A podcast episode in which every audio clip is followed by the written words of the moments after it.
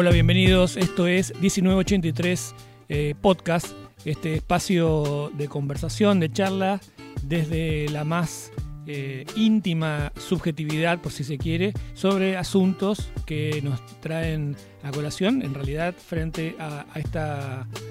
Eh, a ver, a este, a este momento histórico en el que estamos viviendo y sobre todo teniendo en cuenta que hoy es 25 de noviembre, no podemos dejar pasar esta, esta fecha, por más que esté grabado este podcast, porque creo que deberíamos comentar algo.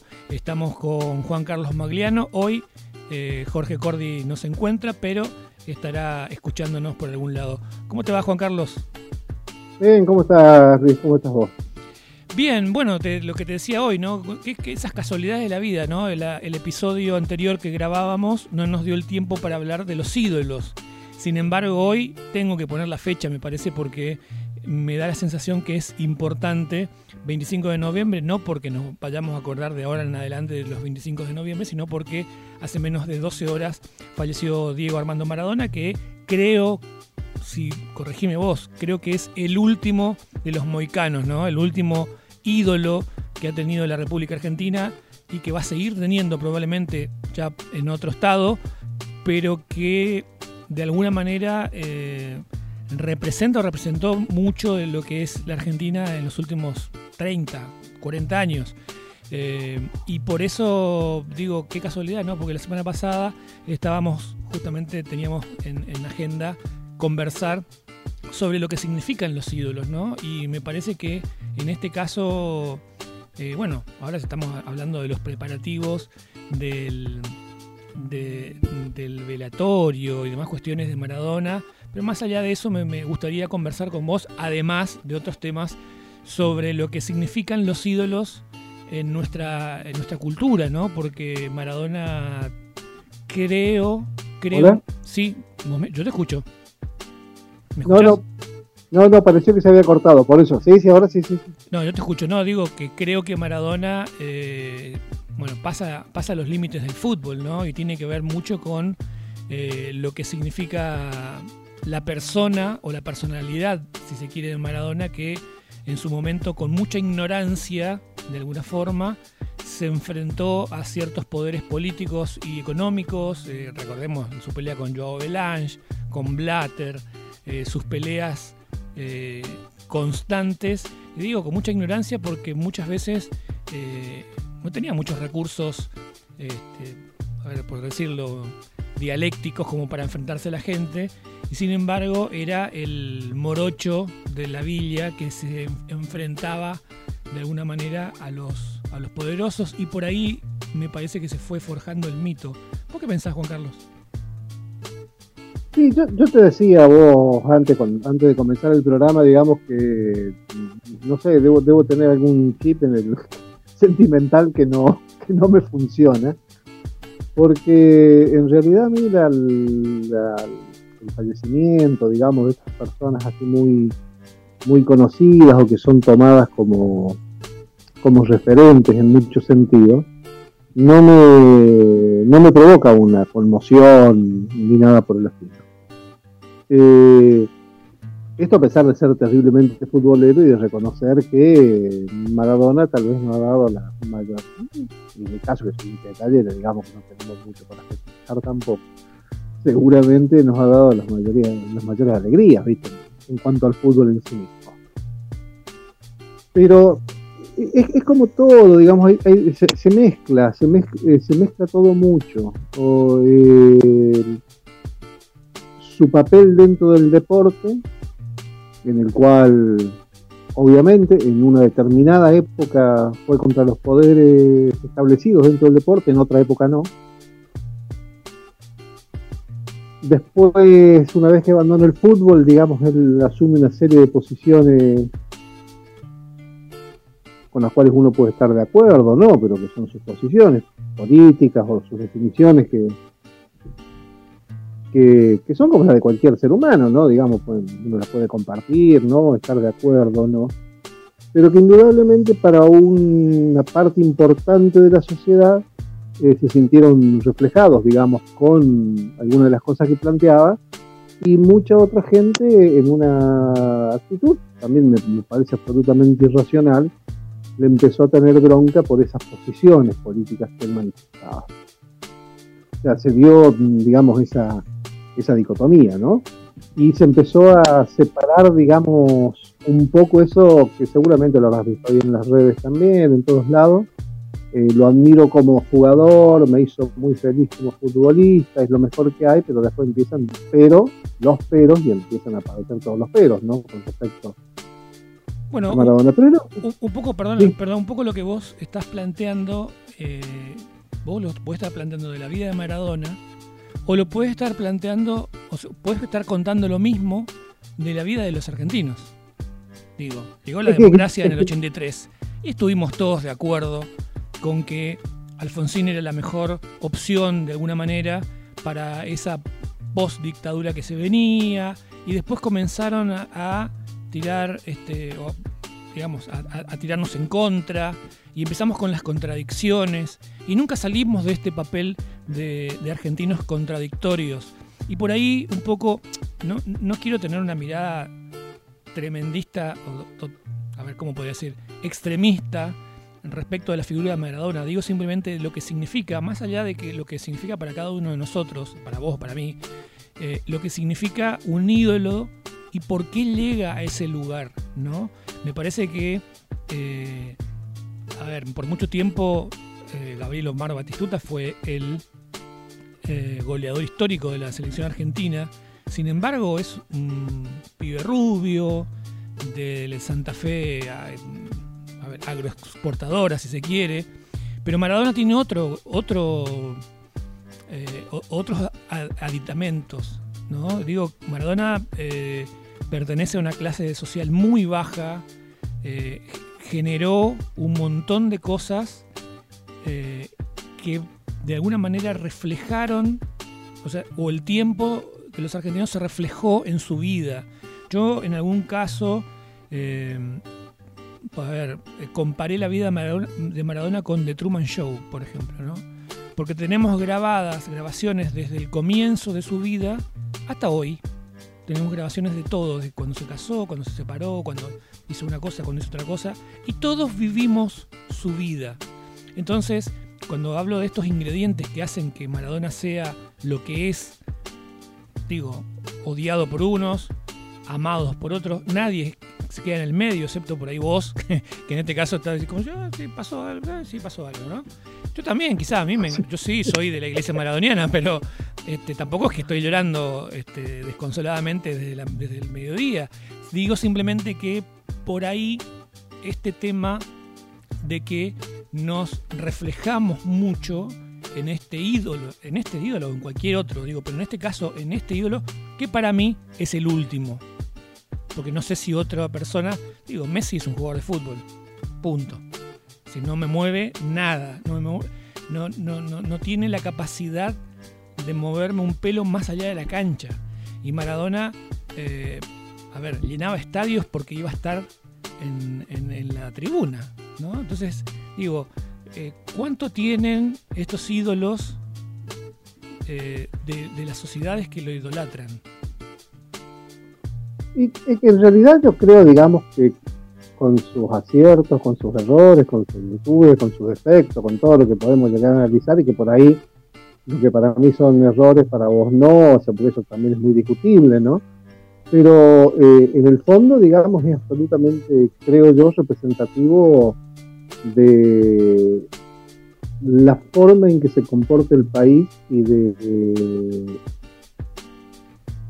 esa esa situación que tenemos, creo que es los argentinos en general, no digo que todos, pero digamos en general, de creer que eh, todo es cuestión de huevo. Viste que vos, todo es cuestión de picardía, todo es cuestión de huevo, todo es cuestión de hablar,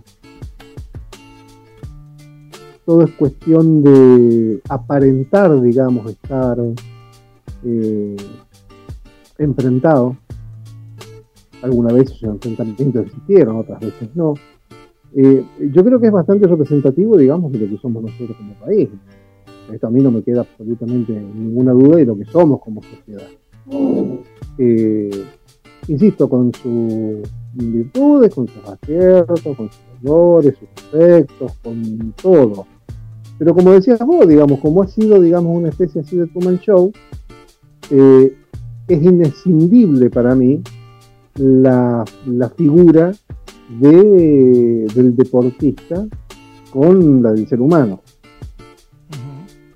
Porque hemos, hemos, visto su vida en una continuidad, digamos, ¿no? entonces es muy difícil. Sin embargo, algunos por ahí vienen, apelan, digamos, a esa forma, ¿no? De decir, no, así como, como futbolista lo admiraba terriblemente, pero como ser humano no, ¿viste? está. A mí me resulta muy difícil eh, escindir a las personas, digamos. Eh, obviamente que reconozco, digamos, que como futbolista, no sé, algunos podrán decir que es el mejor de la historia, otro el segundo, no sé, pero en el top 3 está sin ningún tipo de duda y que significó, digamos, no solamente, aparte hay, todo, una, hay, todo un, entorno, digamos, que ayudó, digamos, a esta, a esta creación del mito de Maradona. O sea, si Maradona en lugar de haber ido al Napoli hubiera jugado en el Milan. Claro, claro, totalmente. Pero eso, eso es lo que, eso, a eso me refiero cuando te digo. Maradona, la zona sur, la zona pobre. es decir, Maradona, de Italia. desde el eh, punto de vista deportivo, futbolístico, también tuvo una posición política. No, es, no era lo mismo jugar en el Napoli que jugar en la Roma o jugar en la Juventus. No era lo mismo. Y sacar campeón al sur eh, italiano, al, napolitano, eh, es como sacar campeón a Banfield, digo, no sé, o sacar campeón. seguro, pues a un equipo chico, digamos, un equipo de los que habitualmente. Chico no bardeado, digo. No, no, suelen, no suelen salir campeones, digamos, y que siempre son medio así como postergados. Pues todo eso ha ido, ha ido construyendo, digamos, una figura, un mito, un, un supuesto ideal, viste, de muchos sectores que se sienten postergados, que han puesto, digamos, en su figura una especie de eh, de reivindicador de, sus padecimientos. Eh, pero en el fondo, digamos, como todos los ídolos, que, en los cuales, por, por eso que por ahí a veces no me, no me, no me, no me conmueven, digamos, los ídolos. Porque los ídolos terminan siendo como una especie de superhéroes. O sea, no hay una organización destinada a modificar las cosas, sino que la gente identifica con un determinado personaje en un momento de la historia que es el llamado a salvarlo. No sé si me explico, ¿no? yo no, creo, digamos, en esa, no creo en la salida, no creo ni en las salidas, ni en las salidas individuales, pero mucho menos creo en los en, las personas provisionales que vienen a salvar al mundo y a la humanidad o a la sociedad de los padecimientos que tienen. No, bueno, y la gente, sí, perdón. Y la gente, viste, por ahí lo toma de esa manera. Se siente reivindicado, digamos, por toda su historia, por lo que decía vos, del vacío pobre, de Fiorito. Eh, cuando se va, se va al Barcelona, o sea, no se va a un club chico y el Barcelona después se va al Napoli porque en el Barcelona lo había quebrado Goicoechea, ¿te acordás? Y nadie sabía cómo iba a volver. Y el, uno de los pocos equipos que, que ponía la plata en ese entonces también era el Napoli. No es que tenía millones de ofertas para ir a jugar. ¿eh? Pues esas, son, esas son cosas ¿viste? que por ahí la gente se olvida y dice, no, eligió ir porque quería ir a rescatar el sur empobrecido de Italia para el fútbol. No, o sea, se dio. Pero bueno, todo eso forma parte del mito también, ¿viste? Y por supuesto, los ídolos se basan en mitos, esto no hay absolutamente ninguna duda. Si no, no tendrían, porque si no, si vos no los ves como los, si vos lo ves como un mito, termina siendo una persona como cualquier otra, con errores, con defectos, con, virtudes. Eh, no sé, eso, es, esa es la impresión que tengo. Sí, yo, yo lo que lo que por ahí planteo es que es cierto lo que vos estás diciendo, del, lado de la persona o del personaje, es un ser humano, definitivamente. Ahora, del lado de la sociedad qué es lo que sucede o qué es lo que está buscando dentro de esa representación de un ideal de yo que decíamos la semana pasada, ¿no? que significa el ídolo es un ideal de, sí, de sí, mismo, de la, de la sociedad, ¿no? Lejos, Maradona está de ser un ideal de sí mismo, ¿no? Más allá del campo de juego. Pero digo, ¿qué le pasa a la gente, a las dos millones de personas que se esperan van a ir eh, en plena pandemia, entre paréntesis, a despedir a Maradona? Y eh, qué pasa con esta Argentina que se divide, como se dividió siempre, entre los maradonianos y los antimaradonianos, porque esto no viene de ahora, o no viene después de que haya sido el, ex futbolista. Esto viene desde el 86. Ya en el 86 había gente que lo odiaba o que no lo podía ver porque era el, representante de, la Argentina que nosotros no queremos ser, ¿no? Eh, yo por un lado creo que por, por, el lado de la persona nadie está preparado para que este, para ser Maradona, ¿no? Para que te caiga el mundo encima y que seas este, eh, el embajador de la Argentina sin quererlo y este, con muy poca preparación, este, no sé, preparación en general, nadie está preparado para eso. Entonces, obviamente, hace agua, como cualquiera hubiera hecho agua, sin justificarlo, ¿no?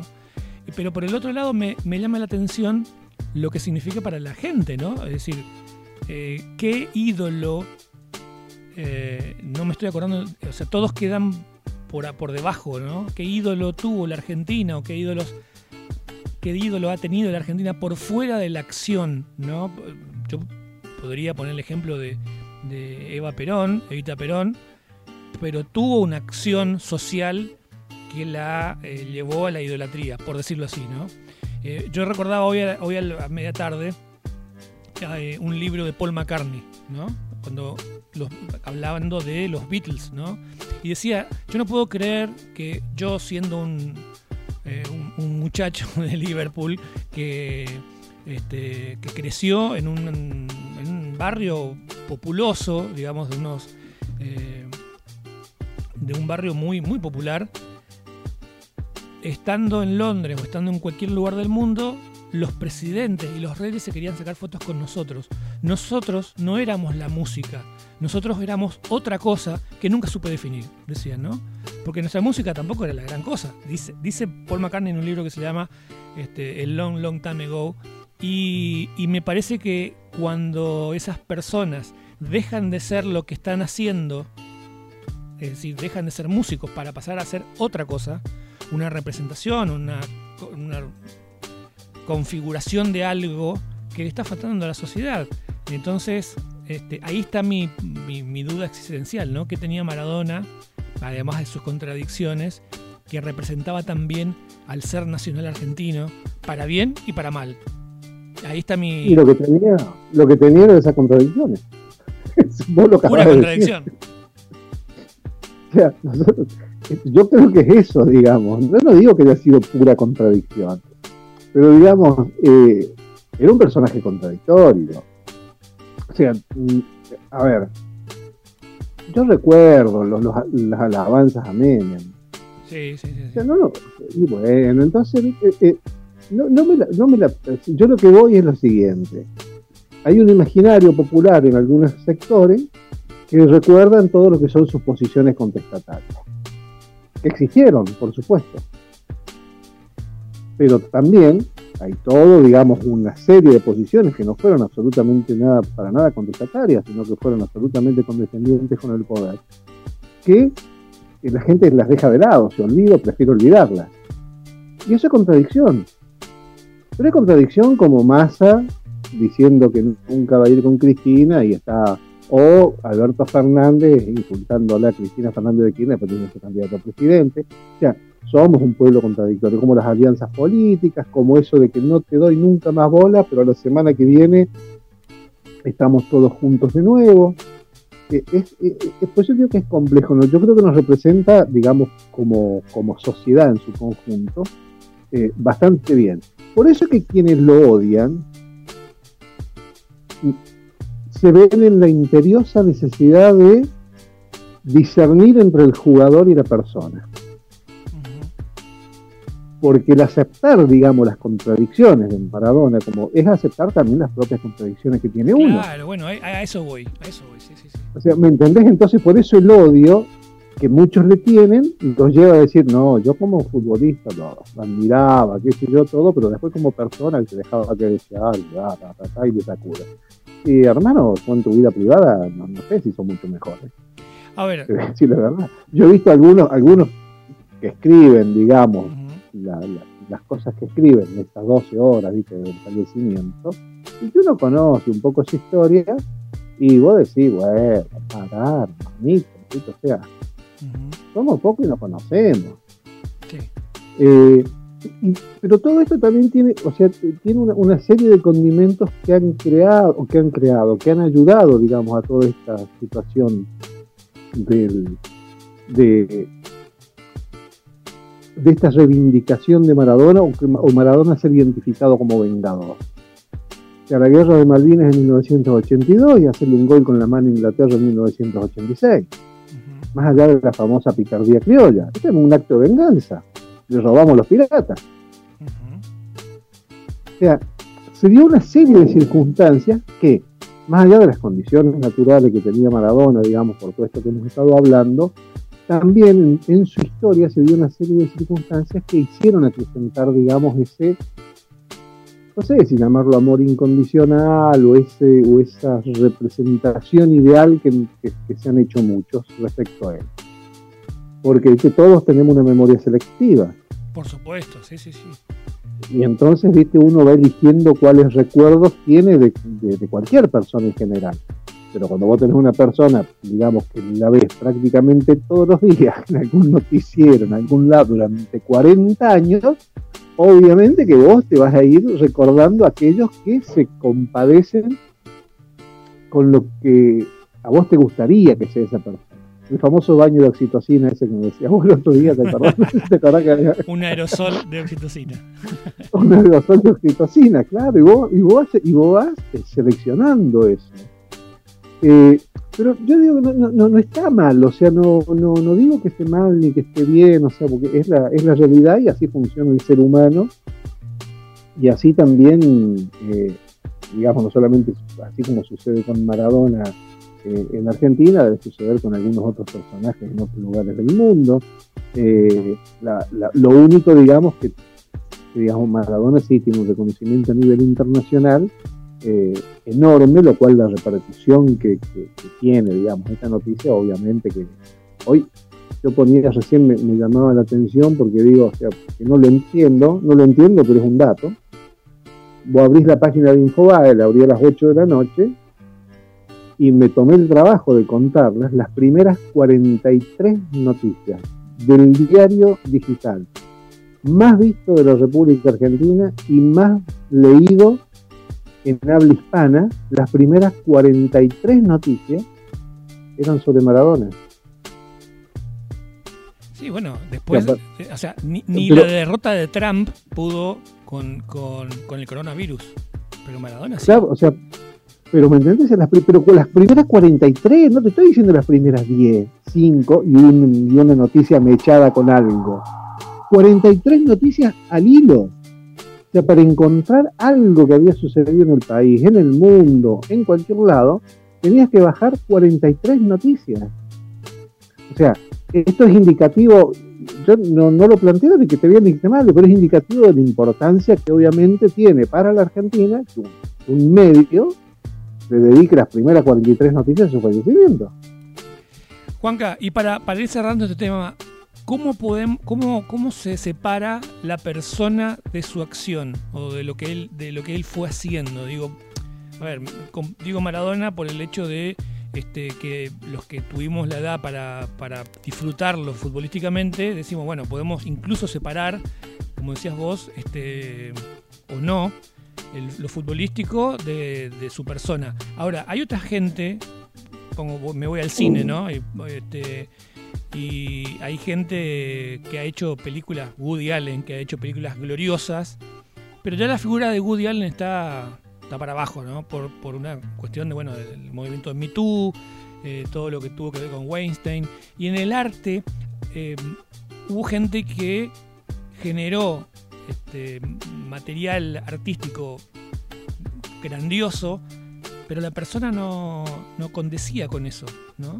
¿Hasta dónde nosotros podemos eh, decir la persona influye en su, en su acción o la acción está separada o, o la obra está separada a rajatabla de la persona? Yo, yo, a mí, a mí se, me, se, me, dificulta mucho separar las dos cosas. Eh, por más que obviamente uno por una cuestión hay escritores, hay artistas, hay actores, viste que por, por, poner un ejemplo argentino, Federico Lupi, ¿viste? es un excelente actor, pero su vida privada no es tremendo, sí, sí, sí, sí. Mostrar, viste. Eh, pero el, el tema es que el tema es que me parece que nos ponemos en la posición de juzgar al otro. Entonces, como parece que tuviéramos la obligación de juzgar al otro, tenemos que separarlo. Yo, yo los acepto como son y será la justicia después la que tendrá que determinar si el accionar que llevaron adelante fue delictivo o no, si está, ¿me entendés? pero me, da la impresión que como no podemos soportar esas contradicciones, entonces separamos. Es como que decir, bueno, eh, está bien, Woody Allen fue una cuestión desde el punto de vista cinematográfico importantísimo, digamos, yo creo que debe estar entre el top 5 o el 10, ponele, como mucho de los mejores directores de cine, sin ningún tipo de duda. Y, pero sin embargo, eh, bueno, che, se, se casó con la hija, le engañó a la mujer, el, uno de los hijos lo acusa de, de haber abusado. Claro, ¿viste? Entonces, ¿y qué sé yo? Pues eso tiene que definir la justicia. ¿viste? O sea, ¿cómo, ¿cómo haces vos? ¿Cómo hago yo para saber, digamos, cuál es la verdadera vida de, de Woody Allen? No, de, bueno, digo, a ver. Este... O sea, o, o con, no sé si se entiendo, ¿cómo hago yo para comprender las presiones que tiene que haber tenido, en el caso anterior, de Maradona, como para poder eh, haber tenido en algún determinado momento de su vida una seria adicción a las drogas y haberse sentido contenido únicamente por uno de los grupos más hijo de puta existentes del mundo, que es la camorra italiana. Bueno, a ver, tenemos, Roman, Roman, Pol tenemos Roman Polanski. Tenemos tiene, Roman Polanski, Roman tenemos... Polanski, claro. Roman, a ver, Roman Polanski tiene este, la justicia norteamericana o la, o la, justicia del Estado de California. Sí, y no, no, lo puede, y no puede volver. Ahora, claro. pongamos el ejemplo. Ves una película de Roman Polanski gloriosa. No sabes que es de Roman Polanski. Te enterás que es de Polanski. ¿Y qué haces? No, si me gusta la película, lo veo. ¿Qué sé yo? O sea, yo, yo no, o sea, no me puedo dejar guiar por la vida privada de alguien para juzgar su obra. Sea, eso no, no, o sea, no, separás, no, puedo. O sea, separás, entonces. Pero para ver la obra, por supuesto, pero después cuando vos me, pero para ver la obra, ahora cuando vos me, vos no me estás hablando de la obra, vos me estás hablando de la persona.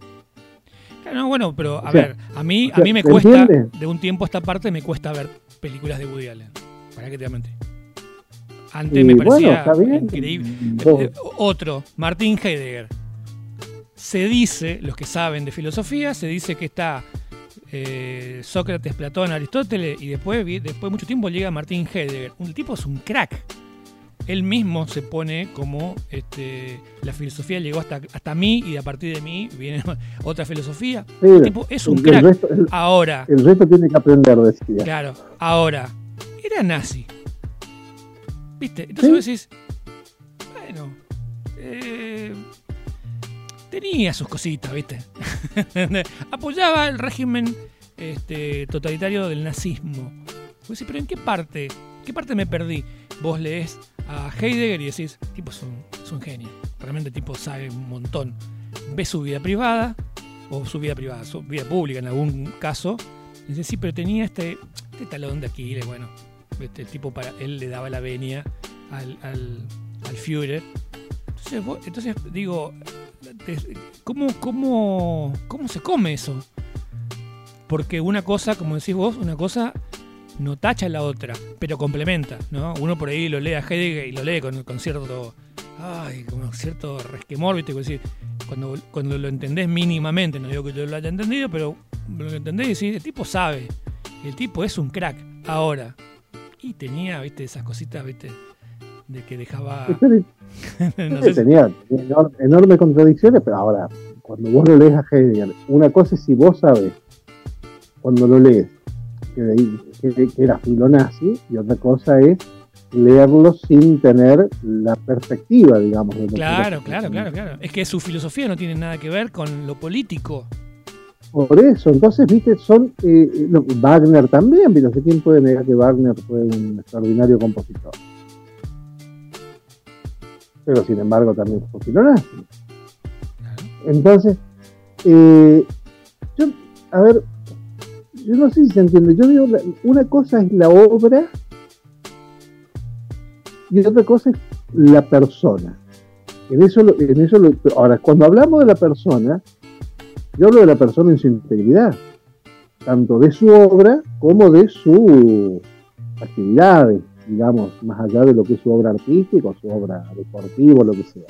Ahora, cuando vos ves la obra, decís, la mierda, ¿viste? El tipo este sabe, o sea, a mí no me importa, o sea, si yo veo un gol el gol, no sé, el que le hace Maradona jugando para el Napoli, ese que le hace de Chicharita, que no me acuerdo a, quién, qué equipo fue que le hizo, eh, no me importa, ¿viste? Si lo hace Maradona, lo hace eh, eh, Ibrahimovic, lo hizo Careca o lo hizo Platini.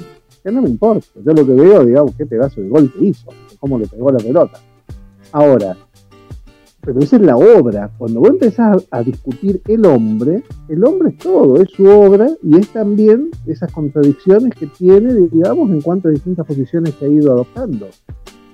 yo creo que el problema, el problema surge precisamente cuando se quiere disociar, digamos. Yo juzgo yo juzgo la obra, pero también juzgo al ser humano, ¿no? Cuando yo juzgo al ser humano, juzgarlo, digamos, en su en sus enormes eh, contradicciones que tiene, como a mí, como vos, como cualquiera. Pero esa es la impresión que me da. Pero no sé, obviamente que uno también por ahí a veces sin darse cuenta, eh, inconscientemente por ahí se para, ¿no? Eso no me queda ninguna duda. O sea que por ahí voy a decir, eh, qué bárbaro, pero. Pero no sé, me parece que no es la actitud normal. Bueno, lo mismo pasó. no debería. lo mismo pasaba con. Eh, ay, se me fue el nombre del actor de Belleza Americana, que fue el que desencadenó ah, todo este, este movimiento de Me Too. Y vos lo ves en Belleza Americana, de hecho, vi poco de vuelta la película, vos decís, es una gran película, el tipo te transmite un montón de cosas, pero hoy no sé si transmite tanto. ¿no? Porque hoy el actor, eh, como decís vos, ¿no? Es un todo. Pero bueno, lo cierto y lo concreto es que hace menos de 12 horas dejó de existir físicamente Diego Armando Maradona y de eso estábamos hablando. Y hay un montón de cosas, así como decís vos, eh, Infobae, el portal más leído en habla hispana, tiene 43 noticias, las primeras 43 noticias dedicadas a Diego Armando Maradona. O sea, significa que hay muchas cosas que van a pasar por debajo del radar a partir de mañana seguramente. Otro tema que teníamos para tratar hoy era, eh, no sé si los o el slogan de, los gobiernos. Contame un poquito, ¿cómo, cómo es esto de Argentina? Este, buena gente, con buena gente. No, no sé qué se viste que nosotros siempre, por ahí la gente no lo sabe, tratamos de pasar los temas un par de días antes como para que los otros también vayan pensando, ¿viste? respecto al, al tema. Y a mí el sábado pasado me invitan a un, a un programa de televisión de aquí de la Ciudad del Dorado, porque se había conmemorado, creo que el día viernes era el Día del Hombre, el hombre, no el hombre y el deporte, uno de esos ¿no? Entonces, bueno, como, como el, el, conductor era amigo, dice, che, Fanca, necesito que vengas al piso, si hablamos un rato, qué sé yo, bueno, está. Voy y, bueno, ¿viste? hablábamos, lo que era el periodismo, qué sé yo, todo. Y viste que hay preguntas que a veces te hacen que vos no las esperas, que no, las tenés, pero no, te sorprenden. Y habitualmente yo no, yo no le escribo, a mí me preguntan, yo respondo, ¿viste? Yo puedo, puedo, decir que estaba equivocado, porque no tengo ningún problema y decir, que lo pensé mejor y me equivoqué, ¿viste? No tengo ningún problema. Sí. O sea, yo, yo, si me preguntan una opinión sobre algo, bueno, obviamente si, si, no es comprometedor, si no es comprometedor, dice la pregunta, la pienso, la, la, contesto eh, inmediatamente. Si por ahí merece un análisis un poco más grande, la pienso. Pero ahí en el medio del reportaje me dice la, la señora del, muchacho este, me, me dice, eh, ¿qué es para vos ser un hombre de bien? Un hombre de bien. Un hombre de bien. Oh, qué pregunta, ¿eh? Claro, claro, ¿viste? O sea, pero en el medio de otras cosas que estábamos hablando, ¿viste? por supuesto, como no es una respuesta comprometedora ni nada por el estilo, uno contesta la primera, la primera impresión que tiene ese tipo de preguntas, ¿no? Entonces le digo que, para mí básicamente lo que un hombre de bien es aquel que es consecuente con lo que piensa. Que aquel que lo que dice intenta llevarlo a la práctica, digamos que era esto, ¿no? Y pero bueno, fue una, conversación así medio, medio, pero me quedó picando la, la pregunta después, ¿viste? O sea, no, es algo más que eso, no es solamente eso, tiene un montón de otros aspectos que, no es solamente eso. Pero, y me quedó, y ahí me, me, acordé, digamos, el día domingo, por ahí, en lo que era el eslogan ese de un país con buena gente, ¿no? En 2012 habrá sido, ¿no? Sí, 2012, 2013, hasta el 14, creo que duró más o menos por ahí. Era el gobierno de Cristina Fernández de Kirchner. Y viste todas las publicidades oficiales de todo lo que se hacía era porque éramos un país con buena gente. Y yo nunca estuve muy de acuerdo con eso de que somos un país con buena gente. Buena gente para quién sería, ¿no?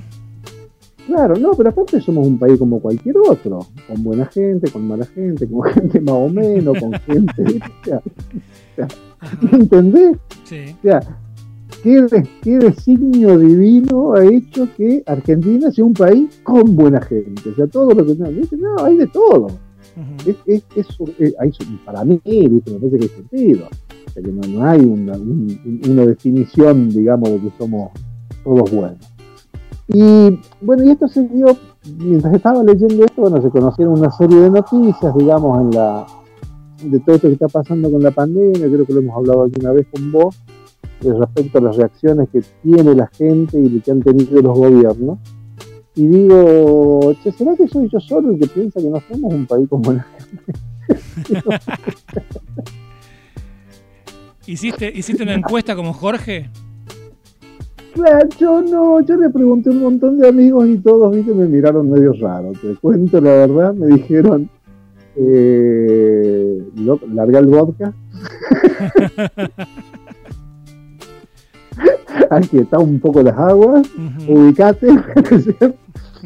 no, pero, pero bueno, bueno porque por supuesto, todo esto lo hice con gente amiga, no, no hice como Jorge que salió a preguntarle, digamos, a la cajera del supermercado, que le había preguntado, si no, si no recuerdo mal. Eh, y, bueno, y todos empezaron medio como, como, como a patinar como yo, ¿eh? O sea, eh, que sí, que no, que y, y dije todas respuestas abstractas. Que el pueblo, que la revolución, que los que son mis amigos de, ah, más de izquierda, que el mérito, que la meritocracia, que la organización social, que el gobierno, todo viste una cuestión como que era una, una, cuestión superestructural, ¿viste? Entonces los trataba de volver un poco a los realidad y decía, no, no, para, para, para, para, deja de lado todo eso. En general, ¿somos un país con buena gente o, somos o, no, o no somos un país con buena gente? Entonces ahí empezaba la otra parte, ¿viste? y depende para qué, qué sé yo, y bueno, le digo, pero gente buena gente buena. claro, porque es, muy, difícil generalizar, somos todos de esta forma. Siempre hay diferentes grietas en el medio que nos hacen ser este, distintos. Eh, sí, sí, pero, pero aparte, seguro, qué sé yo, o sea, bueno, el, lo, los capos de la mafia, digamos, no me quedan absolutamente ninguna duda que eran excelentes padres de familia y que cuidaban a su familia. Pero no lo puedo catalogar de ninguna manera como buena gente. Claro. Bueno, pero en realidad esos, ese, ese tipo de eslogans eh, por ahí apuntan más, creo, yo, apuntan más al ideal de, de, Argentina que nosotros queremos para queremos ver, donde nos queremos ver, digamos, como espejo. Somos un país de gente buena. genial, listo. Entonces, no pasa mucho el tamiz del, de la, del raciocinio. Esto de el país es el otro. O la patria es el eh, otro. Sí, la patria es el otro. La ¿eh? patria es el otro. Y no me digas, a ver, contame. ¿Y? Y es el otro siempre que piensa como yo, ¿no? Este... No, pero yo le decía, yo le decía a un amigo, digamos, que muy quemerista, él no, cuando estaba diciendo la patria es el otro, le decía, bueno, está bien, te acepto la frase, le digo. El otro, para vos, es la nata. ¿La nata es la patria? No, para nada. Y bueno, entonces, ¿qué es lo que es la patria? ¿Desde cuándo, Juanca, los gobiernos han puesto eslogans a sus, a sus mandatos? ¿Te acordás? Eh, sí, hace mucho. ¿Desde Alfonsín? Sí, No. Y, bueno, Alfonsín no tenía, digamos, un eslogan así, no, no lo recuerdo por lo menos, pero sí lo que utilizaba como eslogan era el preámbulo de la Constitución. Bueno, eso, eso en realidad fue de campaña. Claro, pero sí, pero después lo siguió repitiendo un tiempito, te cuento. No, no en cuanto a la repetición eh, textual, digamos, de lo que era el, eso, la, eh, el preámbulo de la Constitución, pero sí en cuanto a los criterios de eso, de con la democracia se cura, con la democracia se grita, fue, digamos, toda una construcción que la hizo durante durante bastante tiempo que bueno después ahora pero la, la, construcción comunicacional que hizo este, el kirchnerismo me parece que es importante en relación a los demás gobiernos. No yo creo que son los mejores sin ningún tipo de duda. Lejos de una construcción eh, digo un poco lo que a lo que a lo que se dedicó Alberto Fernández mientras era este, el edecán de Néstor, ¿no? Es decir, un poco a, construir su poder en relación a la, a la comunicación, a, construir su poder, el poder de Néstor, ¿no? Y que hoy quiere hacer él mismo el trabajo que él había hecho para otro y medio que no le estaría saliendo. No sé si me estoy metiendo en, un, lugar donde no habíamos quedado que íbamos a hablar. No, pero se puede igual, digamos, porque, en realidad, digamos, eh, a ver, vos, la realidad la podés dibujar, pero no la podés esconder. O sea, la realidad en algún momento te lleva puesto. O sea, no, no hay forma, digamos, de que vos puedas esquivar, digamos, a la realidad en forma, digamos, eterna. Eh, y la realidad, por más que el discurso te sirve en la medida que ese discurso esté más o menos de acuerdo con la realidad que vos estás viviendo. Claro, claro, Vos, vos, podés decir, que si, como decía Néstor, le pagamos todo al FMI, hacer todo el circo, que le pagamos todo al FMI, pero al mismo tiempo pedir un préstamo más grande a Venezuela, una tasa más alta de la que vos le pagabas al FMI.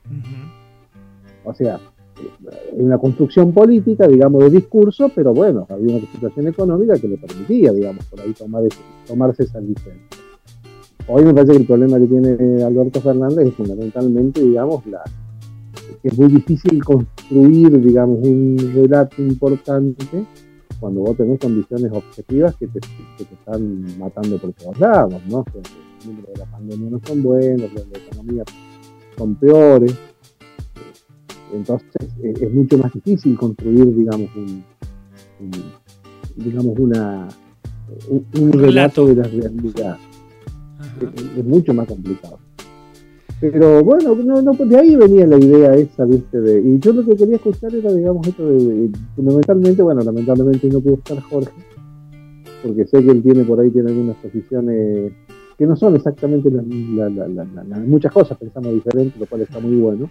Bueno, yo me estuve acordando, eh, acordando perdón, perdón, eh, Juanca, me estaba acordando este el sábado creo que fue, que vi algo y me acordé de ustedes, porque vos decías, yo soy un eh, el, pesimista es un optimista informado, ¿no? Un optimista informado.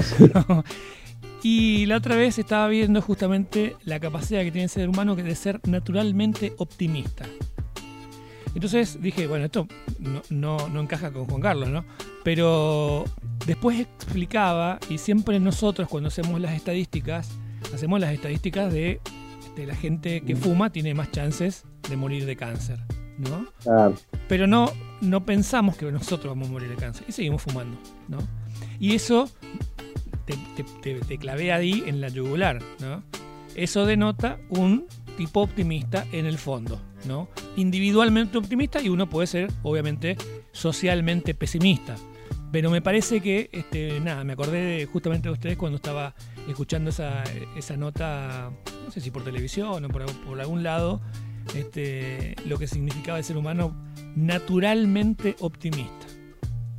Habría que ver si... Sí, es una, es una de las condiciones, sí, para, para la ciencia, sí, digamos, el ser humano es, por naturaleza es optimista porque necesita, digamos, fundamentalmente desde el punto de vista psicológico, sobrellevar la situación de que sabe que en algún momento se va a morir.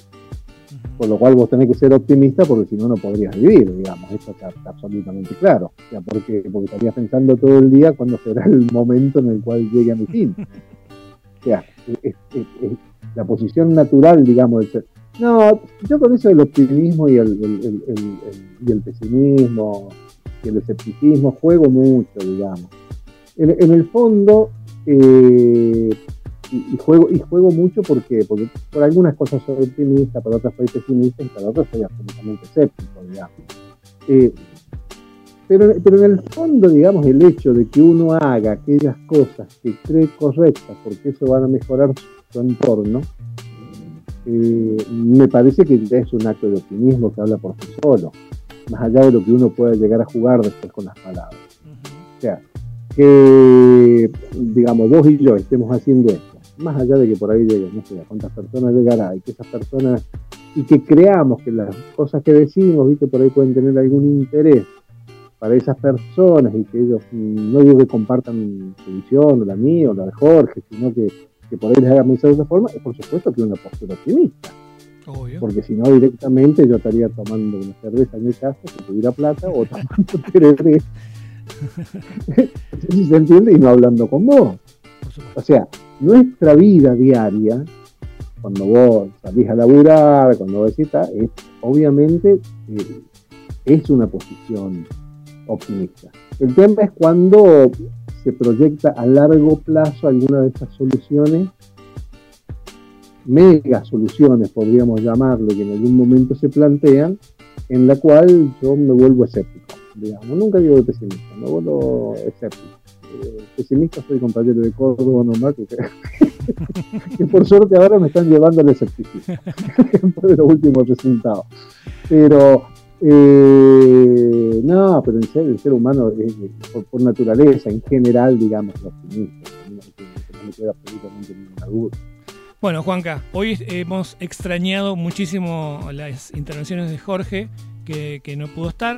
Hablamos un poco de, lo que está hablando el mundo, no solamente nosotros, que es este día 25 de noviembre, casualmente el mismo día que murió Fidel, este, que, murió Diego Armando Maradona, y es extrañísimo decirlo, porque Maradona formó parte de alguna manera, y no quiero volver al maradonianismo que tengo adentro, simplemente que formó parte de nuestras vidas, ¿no? Formó parte, estuvo sentado en nuestras mesas durante 40 años, más quizás, eh, donde hemos desarrollado el tema Maradona para bien o para mal, eh, pero ha estado ahí, siempre estuvo. Y ahora parece que no está más. Entonces, ¿y ahora qué hacemos? ¿De qué vamos a hablar? Porque nadie tiene el mismo peso. Y fíjate que en el último tiempo ya no tenía peso. Es, decir, salvó a, Gimnasia del descenso por el coronavirus, no futbolísticamente.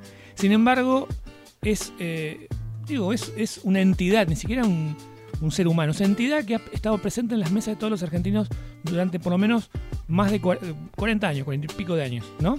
Entonces ahí es donde me parece que, es lo que se muere, ¿no? La relación de esa entidad con eh, la Argentina, con el mundo, pero sobre todo con el argentino, ¿no? Que hay una Argentina que, detesta la figura de Maradona y otra Argentina que eh, lo idolatra y que sabemos, nosotros los que lo idolatramos, sabemos que eh, misógino, machista, este, no deconstruido, que se fue por cualquier camino menos por el si hubiese un camino correcto, pero que no, eh, digamos que tuvo una vida horrible, ¿no? Es decir, no es el reflejo de muchos de nosotros. Sin embargo, no pasó desapercibido, ¿no? Entonces, eh, nada, me parece que es, eh, es un duelo que vamos a tener de acá un tiempo, ¿no? Es decir, no tenemos de quién hablar. No, seguro es una figura.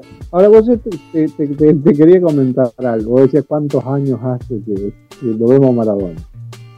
Eh, yo desde su mismo inicio, pero por una cuestión absolutamente fortuita. Maradona debuta contra Talleres de Córdoba en un fin de semana en la cancha argentina, en un día de- durante la semana en la cancha argentina Junior. Si vos hoy hablas con los hinchas de Talleres, ese día parecía que habíamos, que estábamos ahí en Buenos Aires, más o menos unos 50, 60 mil hinchas de Talleres, porque todos lo vieron debutar a Maradona.